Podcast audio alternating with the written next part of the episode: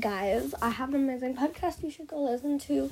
Sunny asked for a shout out, so go listen to Sunny ASMR. She's a boss.